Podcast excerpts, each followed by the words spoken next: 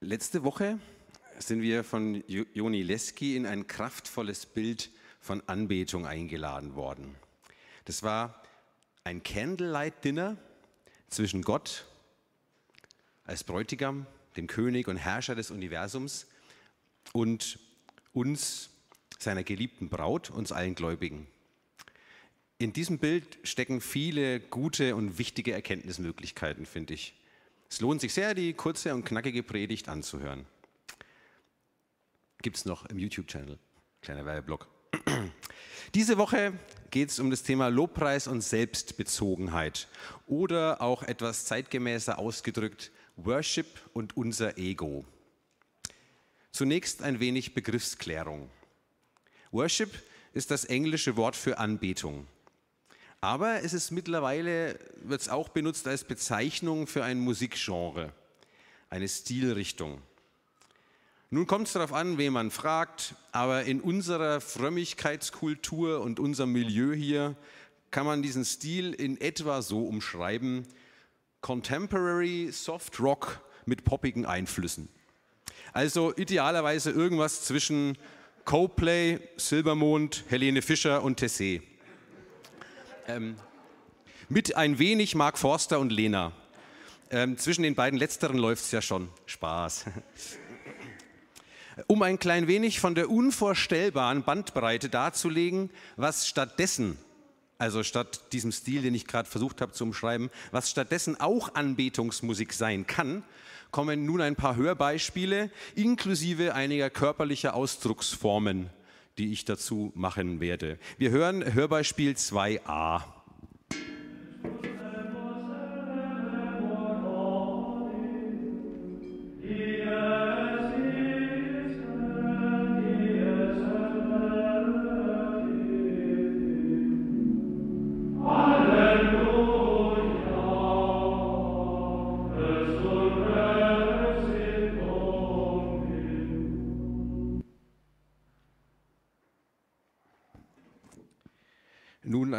Krasser Gegensatz. Ähm, Hörbeispiel 2b.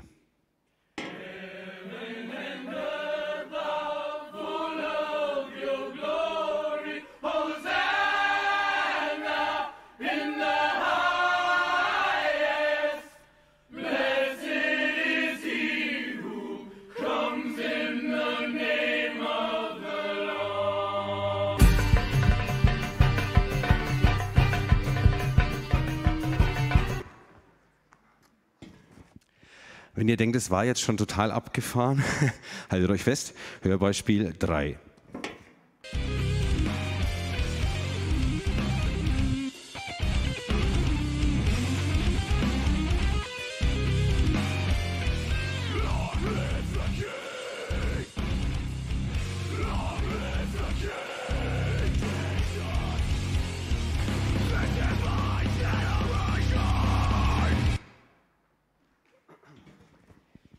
Das nächste, ähm, das singe ich selber.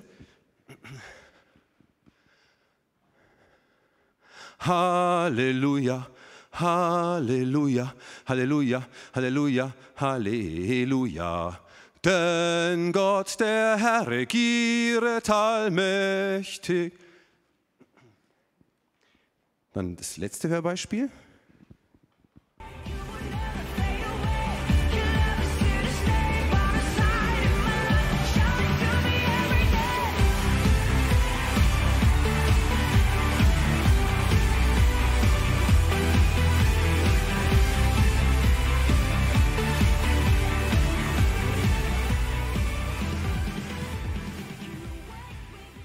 Und nun die in unserem Milieu angepasstere körperliche Variante davon.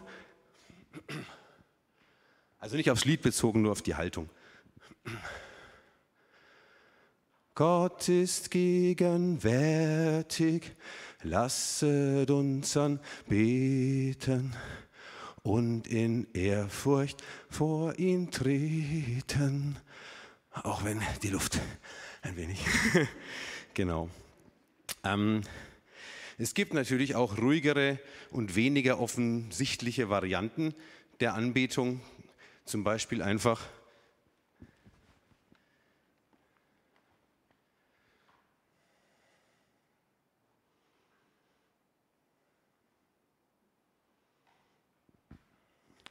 Manchmal denkt man ja, wenn manche Leute im Lobpreis so da sitzen, das geht ja gar nicht, aber man kann ja auch in Gedanken anbeten. Ist auch nicht weniger wertvoll. Oder noch eine Variante.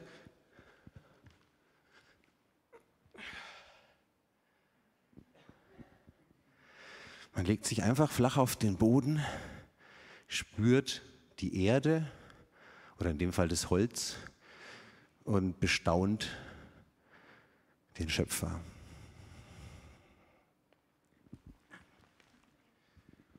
Oder man macht einen Spaziergang in der Natur oder auch in der Stadt und bestaunt die Herrlichkeit und Vielfalt Gottes in seiner Schöpfung und in allen Geschöpfen, sowie auch in deren guten Schöpfungen, zum Beispiel in der Stadt oder was Menschen so gemacht haben, gute Dinge. Und dann gibt es halt noch zahlreiche weitere Faktoren in der Anbetung, die halt auch unser Ego berühren wie zum Beispiel die uns passende Liedauswahl und Reihenfolge, die Art, wie die Lieder gespielt und gesungen werden, wie das Lobpreisteam aussieht, wie das Lobpreisteam sich bewegt oder auch nicht bewegt, das Licht, der Sound, die Dekoration, die Luft im Saal. Also versteht mich nicht falsch, das ist alles nicht schlecht, und auch voll gut, dass wir Deko haben und Sound und Licht. Das ist, aber die Frage ist, was steht im Zentrum? Oder solch so eine Frage, wie ist der Text Deutsch oder Englisch? Wie ist der lyrische Gehalt zu bewerten? Ist es theologisch astrein? Gibt es Rechtschreibfehler im Beamer-Text? Ist meine Lieblingssängerin laut genug abgemischt? Oder mein Lieblingspianist? Ich höre den ja gar nicht. Ähm, hatte ich eine gute Nacht, so ganz persönlich? Wer ist meine Nebenfrau? Wer ist mein Nebenmann? Warum muss der jetzt die Arme heben? Benutzt doch Deo, Mann. Wieso steht jetzt ausgerechnet die Person direkt vor mir auf? Oder, andere Perspektive, warum sitzen so viele um mich herum wie nasse Lappen da? Wir wollen doch unseren König bejubeln. Wie sehr wollen wir in der Pflege unserer gemeinsamen Liebesbeziehung zu Gott abhängig sein von all diesen Faktoren, die eigentlich Beiwerk, Atmosphäre, vielleicht auch Transportmittel sind oder manchmal einfach nur Ablenkung. In diesen äußeren Faktoren dreht sich öfter so einiges um uns selber eigentlich, um unser Ego oder manchmal sogar um Schlimmeres, die Be- und Verurteilung unserer Geschwister. Es geht nämlich um unseren Geschmack, um unsere Vorlieben, unsere Hör- und Sehgewohnheiten, um unsere Situation, unsere Bedürfnisse, unsere Erwartungen, unsere Frömmigkeit, unsere persönliche Sichtweise über Gott und die ihm gefällige Anbetung. Oder vielleicht ist es auch die uns gefällige Anbetung unsere theologische und moralische Überzeugung, was wir da vorne sehen oder hören. Versteht mich nicht falsch. Ich bin kein Feind von Individualität. Bestimmt nicht. Und natürlich sollen wir unsere persönliche Situation mit in die Anbetung bringen. Aber was hat es für einen Stellenwert? Was hat es für eine Priorität in der Anbetung? Wie viel von unserer Anbetung sollen diese Dinge bestimmen?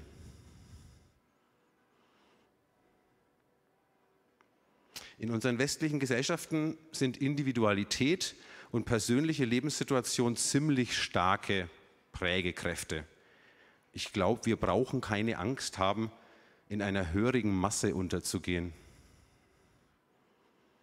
Erst recht nicht, wenn wir Jesus folgen und unseren gottgegebenen Verstand einsetzen. Wichtig anzuerkennen ist, im Gemeindelobpreis, in der gemeinsamen Anbetung Gottes geht es nicht um uns. Anbetung auch ganz allgemein ist nicht für uns. Anbetung ist für Gott. Der dreieinige Gott selbst soll im Fokus stehen.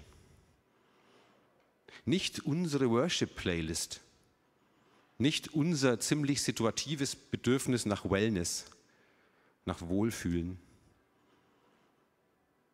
Ich weiß nicht, glauben wir, dass in der Ewigkeit ausschließlich die aktuellste Worship-Playlist läuft?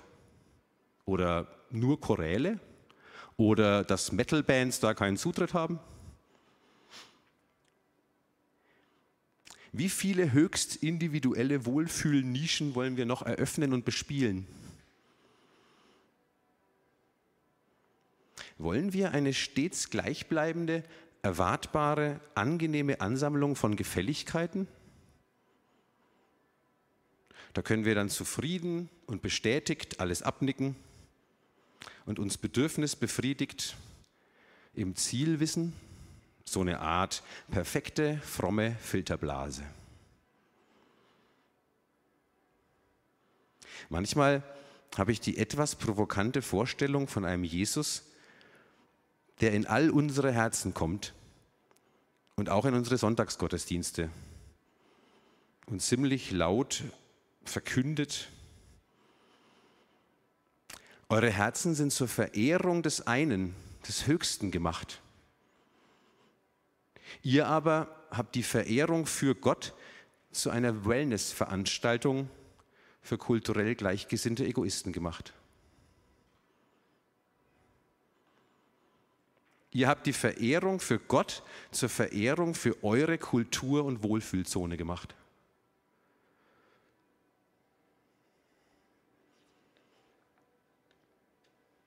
Würde er unsere Tische umstoßen? Auf denen wir unsere Kultur und Frömmigkeit, unsere Erwartungen, unsere Wohlfühlzone feiern, pflegen, bejubeln. Und leider hat es uns Corona mit der damit stark verbundenen Digitalisierung halt nicht viel leichter gemacht.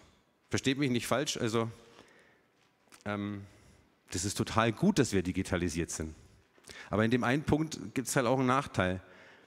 Es ist leichter geworden, in diese Ego-Falle zu tappen. Wir klicken einfach alles weg, was uns persönlich nicht in den Kram oder die Situation passt. Dieses Donnerwetter gilt mir und bestimmt auch einigen von euch. Es soll nicht zur Verurteilung oder Scham führen, darum geht es nicht. Das ist nie im Sinn von Jesus.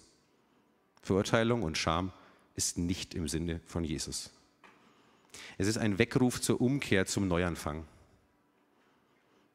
Wer von euch hier keine Baustelle hat, der darf dankbar sein, für uns andere beten und uns ein gutes Beispiel vorleben.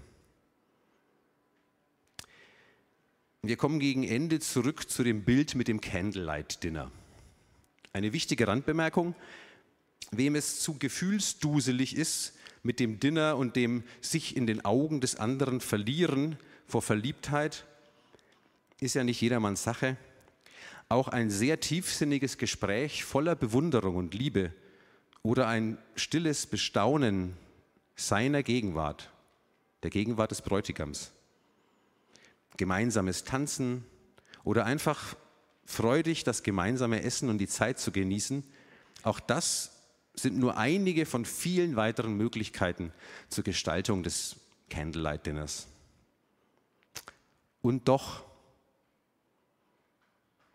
wie gefühlsduselig und leidenschaftlich liebt uns ein Gott, der alles auf sich nimmt.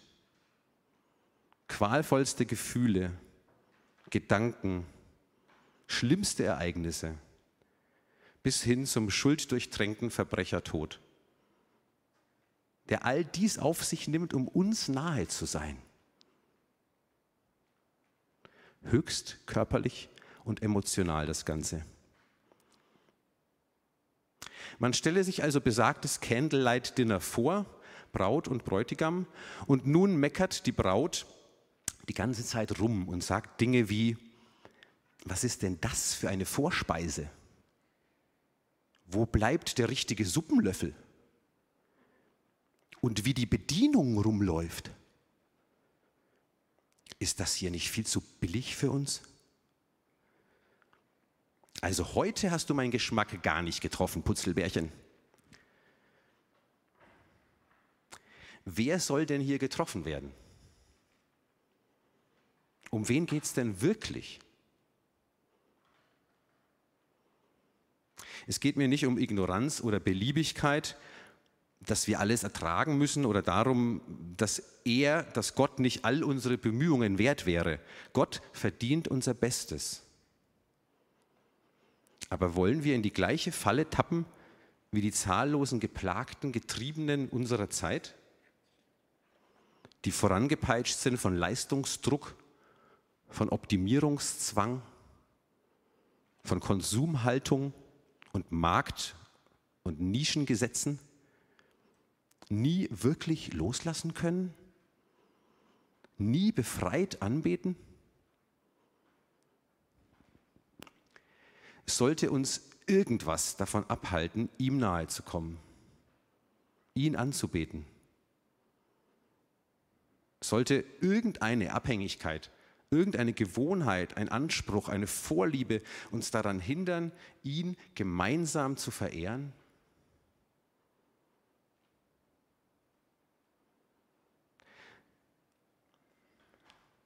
Ganz zum Schluss, direkt vor dem Lobpreis, möchte ich uns noch ein Bild vor Augen malen. In der anschließenden Lobpreiszeit habt ihr dann auch Gelegenheit, ähm, für euch beten zu lassen draußen. Aber ich möchte euch jetzt noch ein Bild vor Augen malen. Wer mag, darf gerne die Augen schließen. Es ist ein namenloser Ort, ohne geografische Bestimmung. Die Düfte, Dekorationen, der Schmuck, die Kleidung kommen aus aller Herren Länder und von vielen Generationen. Genauso wie die Klänge und die Musik. Höchst verschieden und doch erstaunlich eins.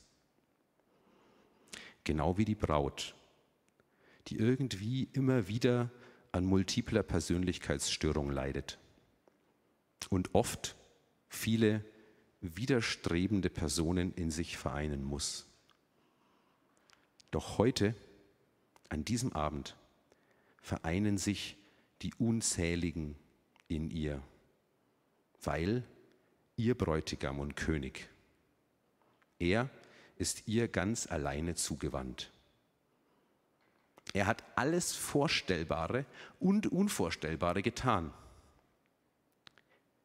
Er ist buchstäblich durch die Hölle gegangen, um diesen Abend zu ermöglichen. Und er erwartet sie mit einem Herzen voller Liebe, Feuer und Sehnsucht. Und sie, die unbeständige Braut, sie kann gar nicht anders, als ihn zu bestaunen, ihn zu besingen, für ihn und mit ihm zu tanzen ihn mit Körper, Seele und Geist zurückzulieben.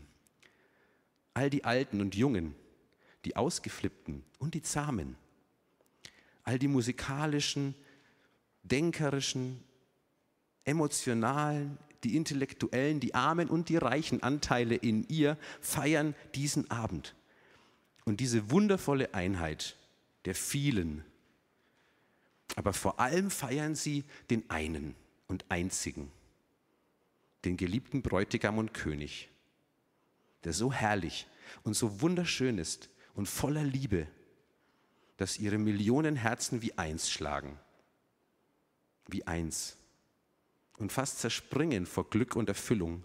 Die Umgebung verschwimmt und ist völlig egal, weil er alles ist, was zählt. Und Millionen von Herzen rufen mit allem, was in ihnen ist, heilig heilig, heilig.